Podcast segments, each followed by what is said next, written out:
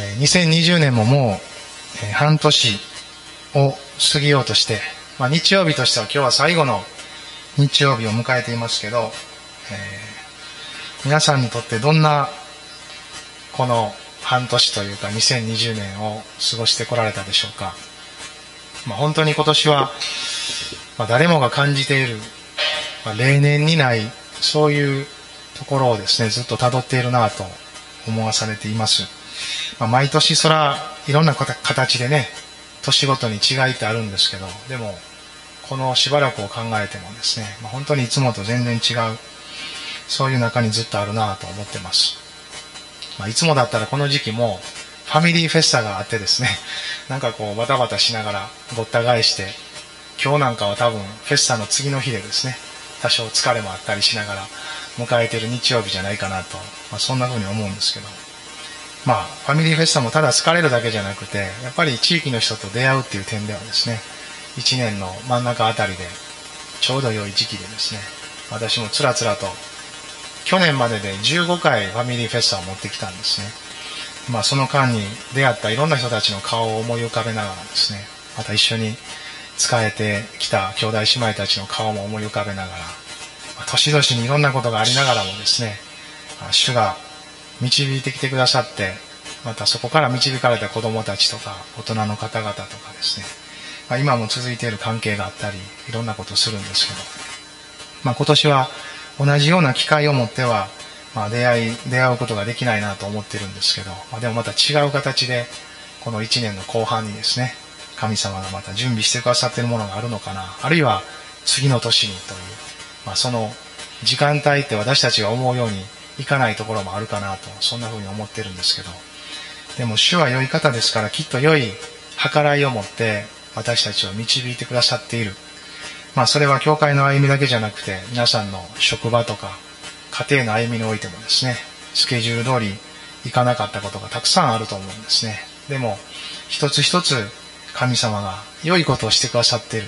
そのように一緒に信じて受け取りながらこの1年の後半も期待して歩き続けたいなと思ってます。今日もそのような御言葉が私たちを力づけながらですね前に進ませてくださるようにと願いつつ一緒に開いていきたいなと思ってますが、まあ、しばらくイエス様の交渉外ずっと見てきながら、まあ、ここ数週間は弟子たちと一緒にですねイエス様がいろんなとこを通っていかれるその姿を見ながら弟子たちがまた強められていく、まあ、そういうところを一緒に見てきたかなと思っています。嵐の中をたどったり悪霊に疲れた人を目の前にしたりしながらですね。まあ弟子たちが強められる。私たちも今この時代のイエス様の弟子たちなんですけど救われた人たちですから、まあ、そういう意味で私たちが強められるってどういうことなのかなと考える時にですね当時の弟子たちも同じなんですけど主への信頼が強められていく。より神様に頼るものとされていく。それが私たちの強さだと思います。私たちは、まあ、ある意味で変わらないんですけど相変わらずの者たちだなと思うところがあるんですがでもそんな私たちが主につながることにおいてその信頼が増し加えられていることにおいて、まあ、強められていく。ですから信頼が増し加えられていくということは信頼せざるを得ないようなところを通っていくという面も持っているのかなと思うんですが弟子たちもいろんなところを通りながらですねその主への信頼が強められていったんだなと思います。あのパウロもですねテモテに対して最後の手紙の中でキリストイエスにある恵みによって強められなさい。そういう言葉を残しています。主の恵みによって強められる。主への信頼が強められる、まあ、そういうところを私たちも通っているのかなとそんなふうに思っています。今日もそのような流れでちょっと続きのところなんですがルカの福音書の8章の40節からちょっと長いんですが56節8章の最後までですね。まず開いてみたいなと思います。ルカの8章40節から56節のところまで最後までですね。まず最初に読ませていただきます。さてイエスが帰ってこられると群衆は喜んで迎えた。皆イエスを待ちわびていたのである。すると見よヤイロという人がやってきた。この人は街道司であった。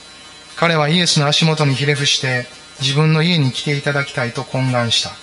彼には12歳ぐらいの一人娘がいて死にかけていたのであった。それでイエスが出かけられると群衆はイエスに押し迫ってきた。そこに12年の間長血を患い医者たちに財産全てを費やしたのに誰にも治してもらえなかった女の人がいた。彼女はイエスの後ろから近づいてその衣の房に触れた。すると直ちに出血が止まった。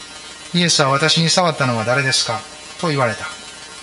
皆自分ではないと言ったのでペテロは先生大勢の人たちがあなたを囲んでおっしゃっていますと言った。しかしイエスは言われた。誰かが私に触りました。私自身自分から力が出ていくのを感じました。彼女は隠しきれないと知って震えながら進み出て見舞いにひれ伏しイエスに触った理由と直ちに癒された次第を全ての民の前で話した。イエスは彼女に言われた。娘よあなたの信仰があなたを救ったのです。安心して生きなさい。イエスがまだ話しておられる時街道司の家から人が来ていった。お嬢さんは亡くなりました。もう先生を煩わすことはありません。これを聞いてイエスは答えられた。恐れないでただ信じなさい。そうすれば娘は救われます。イエスは家に着いたがペテロヨハネヤコブそしてその子の父と母の他は誰も一緒に入ることをお許しにならなかった。人々は皆少女のために泣き悲しんでいた。しかしイエスは言われた。泣かなくてよい。死んだのではなく眠っているのです。人々は少女が死んだことを知っていたのでイエスを嘲笑った。しかしイエスは少女の手を取って叫ばれた。来よ起きなさい。すると少女の霊が戻って少女は直ちに起き上がった。それでイエスはその子に食べ物を与えるように命じられた。両親が驚いているとイエスはこの出来事を誰にも話さないように命じられた。まあイエス様が行かれるところいろんな人たちがこの救いに預かっていった。そのことを見ることをできるかなと思います。いろんな状況にある人いろんなある意味では社会的な身分にある人当時のですね、まあ、そういう人たちがいろんな形でイエス様のところにやってきてそしてこの方から命と救いを受け取っている姿があるんです。あの嵐の中にあっても弟子たちはイエス様の権威と力を見ました。またゲラサの地に行った時その悪霊に疲れた男に対するその悪霊に対する見えない領域に対するですね霊の領域においてもイエス様の力と権威を見ました。そしてひとたびまたこの帰ってきた時にですね今度はまた一つの課題に出くわしていくんですけどこの中でイエス様が明らかにされたのは死に対してもその領域にあってもイエス様は権威と力命あふれるお方であるということが明らかにされたそのことを見ることができます。まあ、ここには2つのストーリーがですね、一つに重なった、まあ、そういうのを見ることができます。どちらもですね、とってもいろんなことを教えられる内容で別々に見た方がいいかなと思うぐらいのボリュームなんですけど、でも一つの流れの中でこの2つの物語を見ていく中にですね、今日一緒に受け取りたいことがあると感じています。まあ、ヤイロという一人の街道司街道管理者の人の娘さんが死にかけていた。まあ、当時の街道にはですね、そういう、まあ、集っている人の中からの代表者みたいな人がいて、まあ、朗読箇所を決めたり、説教する人を決めたり、街道の管理をしていた人がいたようですが、まあ、おそらく社会的にもちょっと身分があって、尊敬されてて、まあ、そういう人だと思います。イエス様がゲラサの地にいた時に見た、墓場にいた男の人とは対照的なですね、まあ、そういう方なんですけど、でも、どんな状況にある人も変わりなく、イエス様のとこに来る人は、一人一人救いを得、命を得ることができるんだということを、まあ、ここでも見ることができると思うんですが、まあ彼はそういう状況にあってですね、へり下ってイエス様のところに来ました。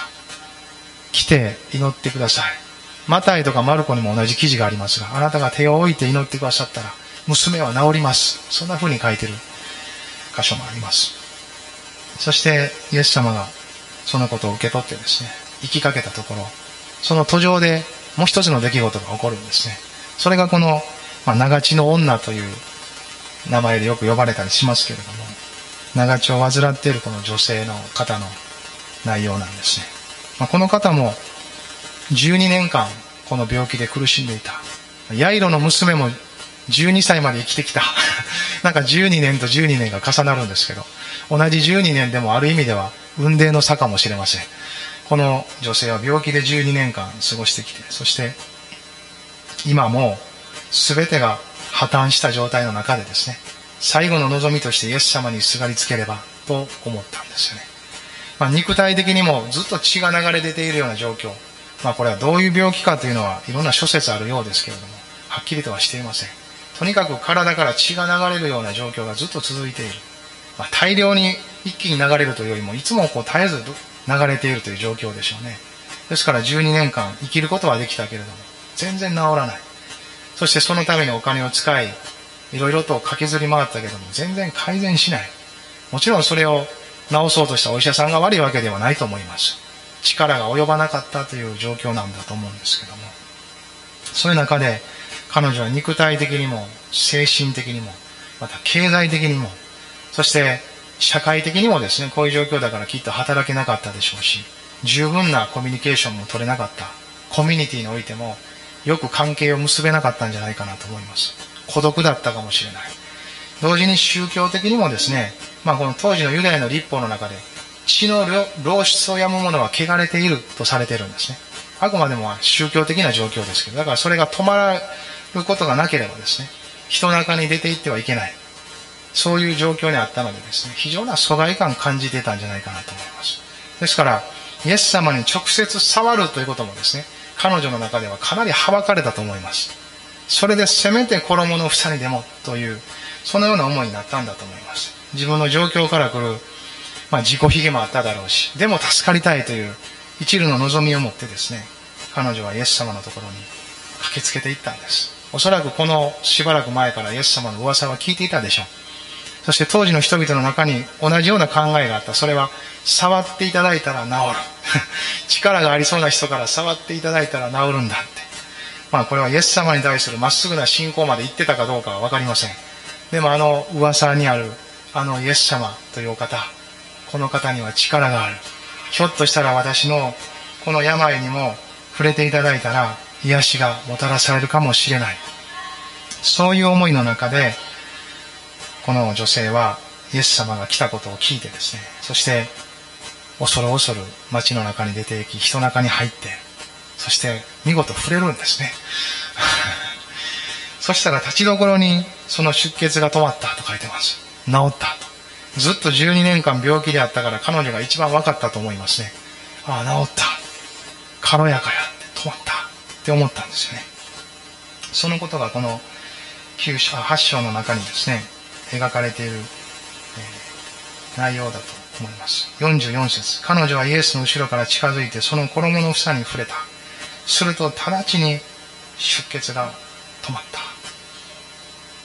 するとイエス様はですね、誰が私に触りましたかって言い出したんですね。多分この女性ドキッとしたと思います。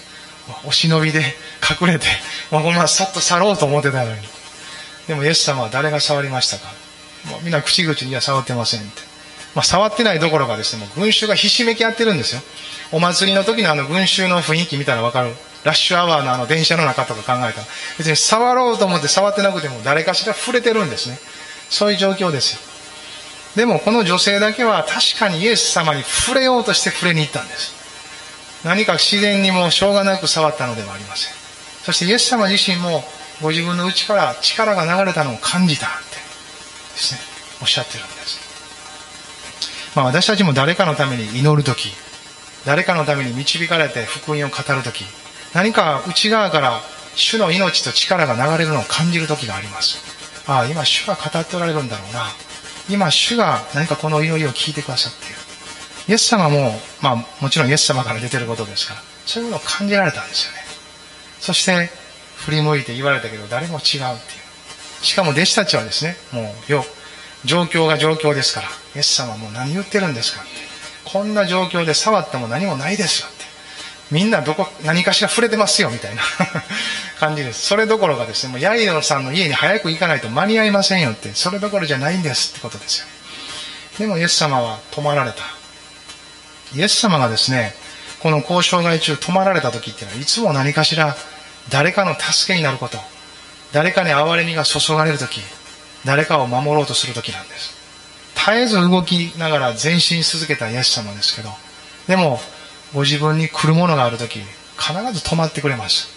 耳を傾け、そして触れてくださる。そういう方ですよね。まあ、このところでも、イエス様はこのことを見過ごしにされなかった。ねそして、そんなことをしている間に、この女性の方がですね、ちょっと恐れを持ちながらもですね、このままやったらもう、収集つかへんなと。イエス様引き下がってくれないなと。ダメだこれはという感じですけど。そして、すごすごとですね、この女性は自分が名乗り出ていくんですね。あ、実は私ですって。実は私はこういう病を患っていて、長い間苦しめられてきたんです。そしてもう、一縷の望みとして、このイエス様あなたにすがりつきさえすれば、もう体に直接触ることは私は今、宗教的な汚れもある身ですからできないと感じていました。でもせめて、その衣の、まあ当時の男性はですね、衣の裾に房があるような起伏を着てたんですね。まあ、レビキとかああいうとこ見ると書いてますけど、それは御言葉を表しておりですね。御言葉が絶えず私たちの生活と身近にあるようにという意味を込めてそういう房をつけてたんですけど、まあそこにすがるような気持ちで私はやってきました。そして、とにかく少しでも触れたら癒される。私はそう思い続けてきた。言い続けてきたんです。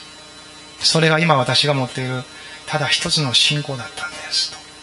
そして見事あなたに触れさせていただいた。するとたちまちに私は癒されたんですと。まあ、彼女はこの一瞬の出来事に起こったことの全てをですね、自分が辿ってきた人生とかいつまんで話したんです。そのことが、この聖書の中にも書かれてありますよね。47節彼女は隠しきれないと知って震えながら進み出て二枚にひれ伏し、イエスに触った理由と、直ちに癒された次第を全ての民の前で話したと書いてます。そしてイエス様は彼女にこう言われるんですね。この今日読んだ箇所の中にはですね、イエス様が語った言葉がいくつかあるんですけど、その一つ一つの言葉はですね、本当にこう現実を打ち破っていくような豊かで力強くそして優しい言葉なんですよ。その一つがこの長血を患っていた女性に対する言葉です。48節イエスは彼女に言われた。娘よ、あなたの信仰があなたを救ったのです。安心して生きなさい。安心して生きなさい。これほど力強く励ましになる言葉がない時はないと思いませんか？恐れてる時、惑ってる時、これでいいのかなと思ってる時、大丈夫。安心して生きなさい。後押しされる言葉は、私たちを励まし、前に向かわせていきます。こっちも迷ってて、悩んでるのにですね、大丈夫？え、大丈夫な？って言われたら余計にですね、迷いますよね。ある私の知っている牧師先生がですね、まあ、幼い頃にお父さんを亡くされてですね、おばあちゃんとお母さんがあ本当に愛して育ててくださったんですけど、いつもですね、出かける前になるとですね、なんとかって名前呼びながらですね、大丈夫か？大丈夫かって言われるって。一回も大丈夫やって言ってくれたことがないって。だから僕はいつも不安定やったって言ってました。まそれを聞きながら、あそうかな、そんなもんかもしらんな、と。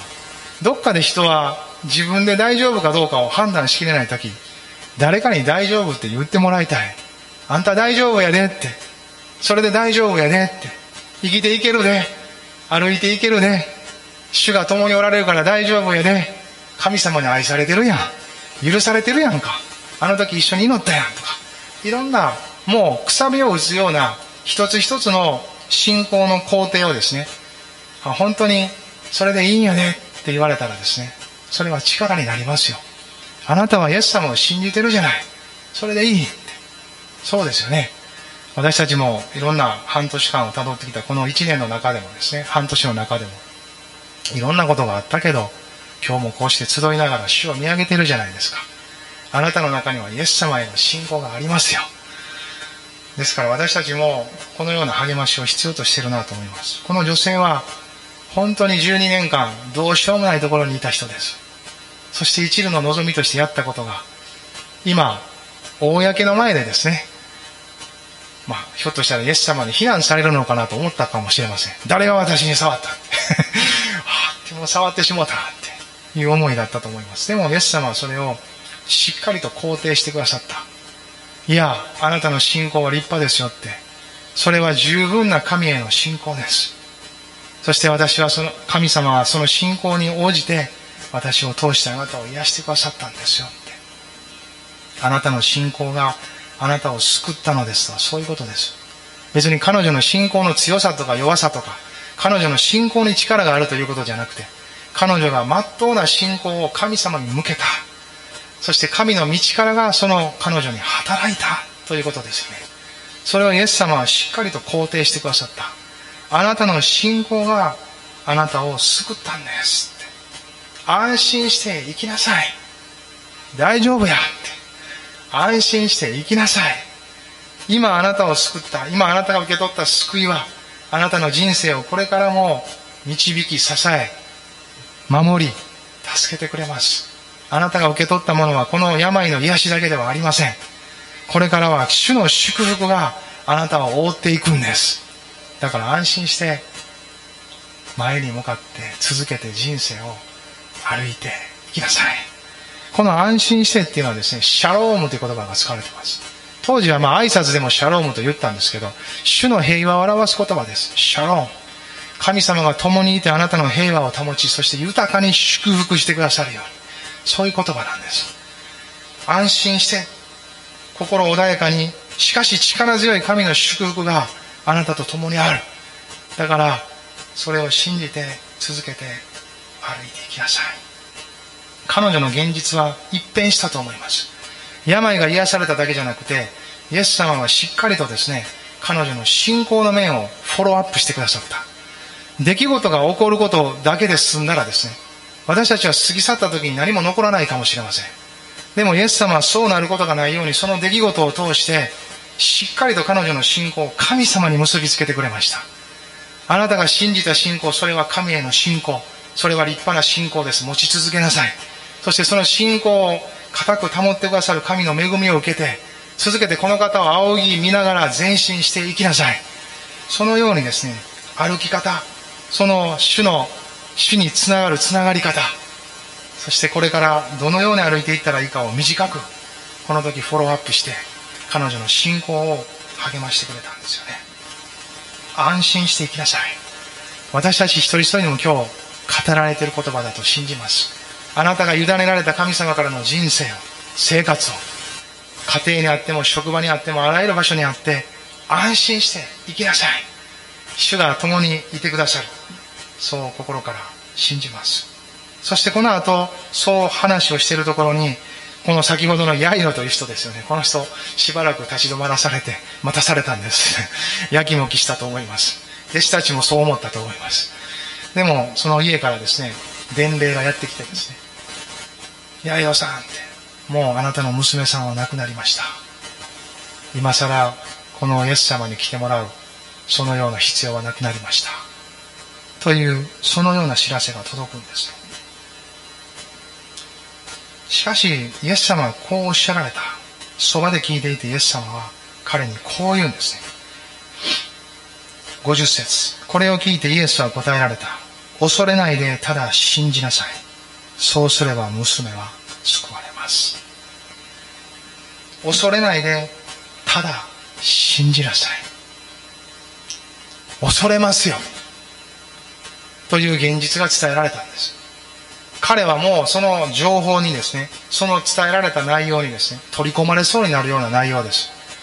その娘が死ぬことがないように今、イエス様に懇願しに来たのに、もう自分が出かけてこうしてる間に、そしてあの一人の女性に関わってる間にですね、時間が取られたとまで思ったかどうかわかりません。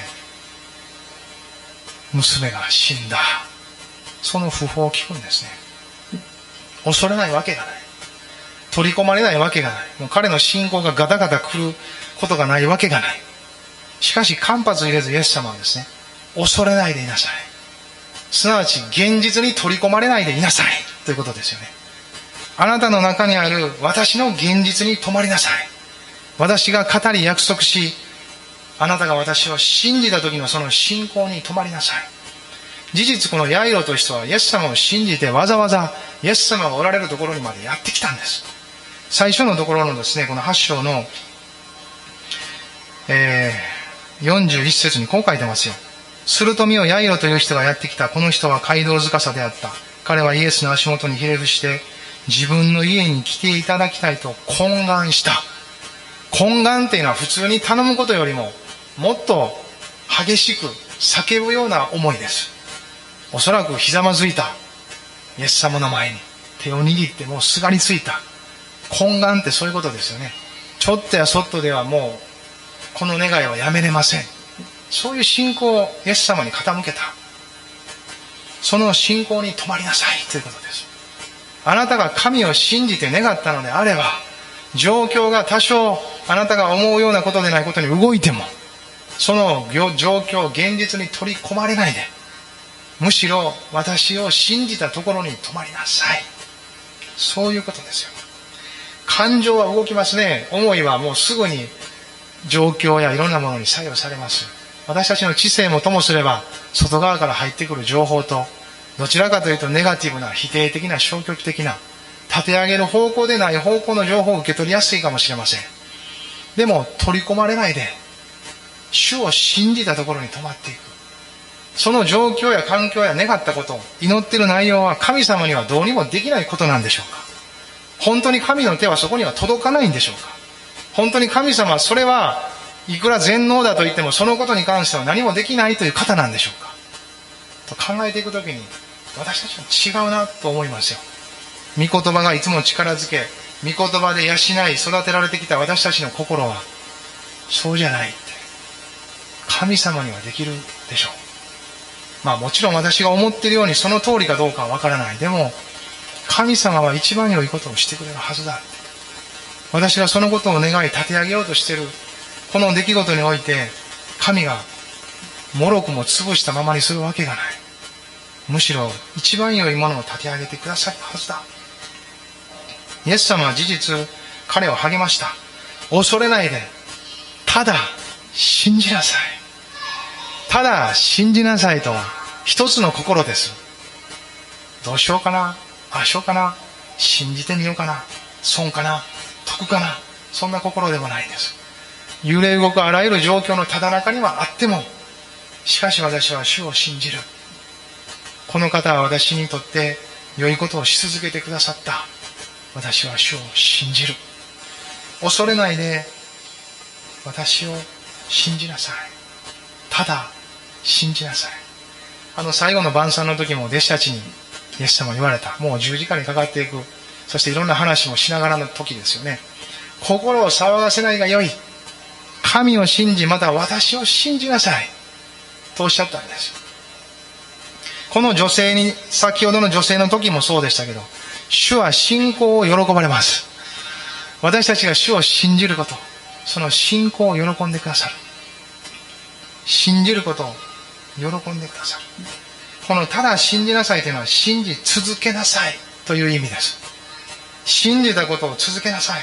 状況の変化の中でも変わらずです。ね主を待ち望みなさいそう言えるかもしれません主を待ち望みなさい信じ続けるとは主を待ち望むことです待ち望むとは何か止まったような言葉かもしれませんでも内側では信じ続けているそのような豊かな霊的な活動の中にあります御霊が信じさせてくださる通りに私たちが信じ続けるそれが待ち望む時間かなと思います。まあ、このヤイロの娘さんのところにもですね、さっさと行けばいいのに時間がかかってる。あの、ラザロの時もそうですよね。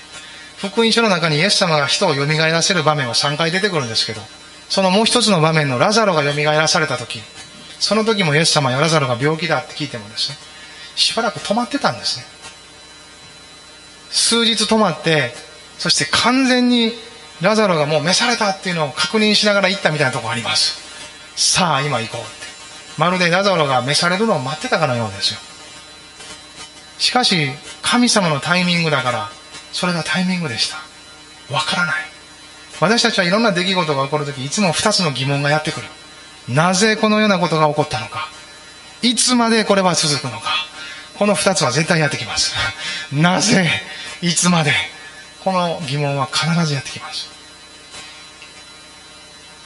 でもその中で私たちは自分の力儚い人間性そういうものを感じていきますそしてそのところを超えていくその奥におられる神様という存在に目を向けるようにさせられていく。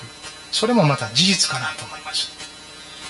そういう中にあって本当にこれは神様にしかできない。もしこのことがなされたのであればそれは神の御業である。ということがそういう形で地上に明かしされる場面というのがいくつかこの福音書の中にも出てきます。恐れないでただ信じなさい。イエス様は知っておられた。ヤイロの娘が生き返ること。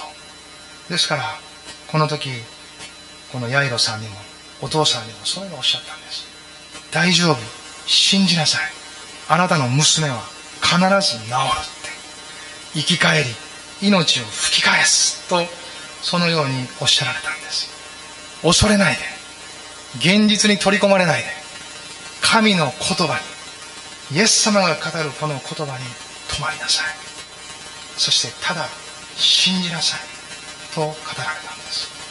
鍵はいつもイエス様にあるんです。嵐の中でも彼らは見るべきはイエス様です。突然来た嵐を見たら恐れるだけで怯えるだけでそれに対処しようと思ってもがくだけです。でもイエス様を見たらイエス様は眠っておられた。恐れる心は叩き起こしたくなった。けれどもイエス様は静かに起き上がりそして彼らの必要に応えてくださった。黙れ静まれと言って嵐を沈められた。向こう岸に行き悪霊に疲れた男を見た時彼らは怯えたと思います。もう逃げたくなったと思います。イエス様引き返しましょうとこぎ出したかもしれません。でもイエス様を見ることによってああこの方の言葉に力がある。あ悪霊どもがこの方が言うことに従っている。悪霊どもも恐れている。その全てを見ていくんですね。イエス様を視点に見ていくときに物が物事の状況が変わっていくんです。なぜならイエス様を見るとき私たちがリラックスするからです。安息を得ることができるからです。安息がないまでは私たちはイエス様を見ていないので自分を見て周りを見ているので自分で何かをすることしか見れません。でもイエス様を見るということはイエス様が何をなさるのかを見ることです。そのただ中でイエス様がなさることに期待することです。その期待することとは待ち望むことでありそれが信じることです。ああ主が何をなさるんだろうかと考えていくときに私たちの心は穏やかにされていきます。なぜなら私が何かをするということじゃなくて主が何をなさるかということを考え始めるからです。その心はイエス様を見続けそしてイエス様羊飼いなるイエス様の羊であるようにその懐に抱かれて安心して。いくんです御言葉に向かいそこに泊まると神様の懐に抱かれるみたいなもんです。ああ主よあなたが私と共におられかつあなたがことを行ってくださるんですね。そして一緒に歩いてくださり私たちにも幾分かそれを委ねてくださって一緒に喜ぶようにしてくださるわけですよね。弟子たちはこのところでも目を留めるべきはヤイロさんも一緒ですけどイエス様ご自身です。イエス様を通してなさる神ご自身に目を留めそして彼らは娘さんのところに入っていくんです。弟子の中から3人そしてこのご両親5人一緒に入ってベッドで横たわっている娘さんにイエス様が声をかけられた。人々はその部屋の外でですねもう泣き悲しみそしてその状況の中に取り込まれていました。イエス様はその人たちに心配しなくていい。彼女は眠ってるだけだ。しかし人々はですねイエス様がこの死に対して力があることを知らないので嘲笑ったと書いてます。何を言ってるんだこいつはと。彼女は死んだんだそうですね。現実に取り込まれていたら私たちは現実しか見ることができません。だから現実から来る答えしか言葉に出すことができません。しかしイエス様は泣かなくてよい。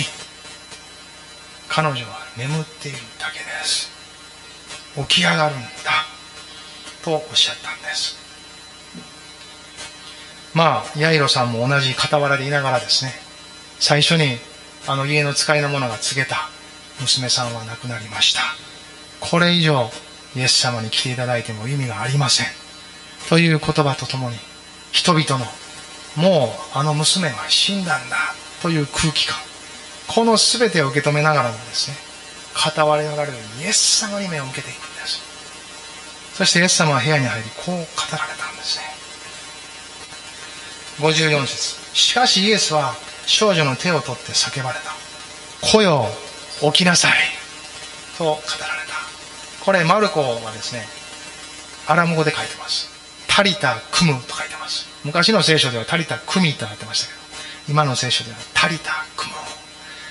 少女があなたに言う。起き上がりなさい。そうおっしゃったんですね。聖書を見ると、エリアも蘇らせた記事があります。エリシャも蘇らせた記事があります。イエス様は、しかし、一つの言葉だけで、この少女を蘇らせた。来よ、起きなさい。と語られたんです。死に対する力がある。この方のその姿がはっきりと描かれています。なんと力強く、しかし、優しい御声かなと思いますね。命にあふれた、そのような言葉です。死と生を司る方です。聖書にははっきりとこう書いてます。一羽のスズメでさえも、天の父の許しのしには決して地に落ちることがない。あなた方の髪の毛の一筋一筋も奪われることはないって書いてます。人が生き、死ぬ、その命の所存は神にあるんです。この神様が全てを司り導いておられる。それはこの肉体を持った命っていうだけじゃなくて、その果てにある永遠の領域にまで届いている、その大いなる見てなんです。この方が私たちを生かしてくださる方です。もちろん全ての病が同じように瞬時に癒されるかっていうのはいつもいろんな時があります。祈り続けないといけない内容もあります。でもひとたび私たちがイエス様と出会っていくならば、その肉体に及んでいく癒しの力の前にですね、まず私たちの内側において、信仰の火が灯り出し、イエス様に頼ることができる。その道筋がはっきりと作られていきます。事実このヤイラのお父さんもまず主を信じました。信じ続けるところに止まりました。そして主の奇跡がこの家庭にやってきた。お父さん及びお母さんは、この56節、両親は驚いたって書いてますよね。この驚いたっていう言葉はですね、驚きに驚いたっていうことなんですよ。もう本当に非常な驚きに包まれたということです。そしてイエス様は優しいですよね。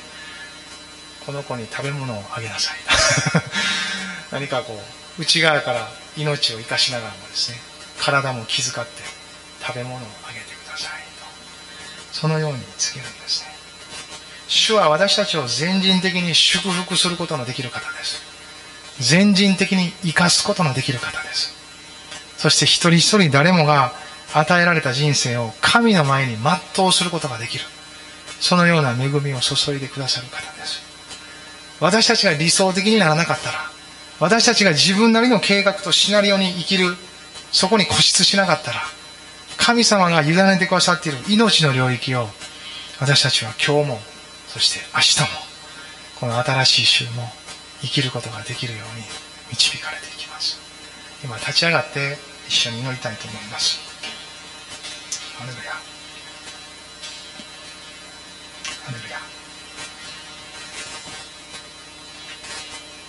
今しばらくそれぞれで御言葉に応答してお祈りくださいあなたの必要があれば神様にも申し上げてくださいハレルヤハレルヤハレルヤ。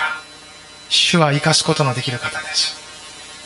ただ肉体をどうこうというだけでない。精神的なことだけにもとどまらない。霊的な命を与え、そしてそこから神に従う心を作り、そして主の御声に聞いて従っていくときに、私たちに命が心にもまた肉体にも及んでいくことを実感していくと思います。ハレルヤ、ハレルヤ。今週も主があなたに語られると思います。この長地の女性に語られた言葉、またヤイロのお父さん、一人一人に語られたこの御声は、今週私たちにも届けられる同じ御声です。